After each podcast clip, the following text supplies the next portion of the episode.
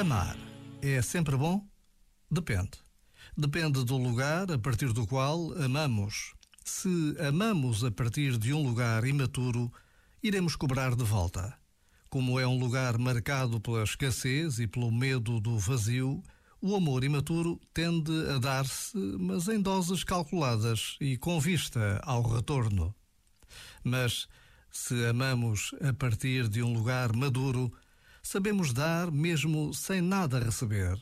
Sabemos que o que damos só o podemos dar porque já o recebemos antes. Saber-nos amados e favorecidos a cada instante com o dom da vida permite que continuemos a amar sempre e cada vez melhor. Já agora, vale a pena pensar nisto. Este momento está disponível em podcast no site e na app.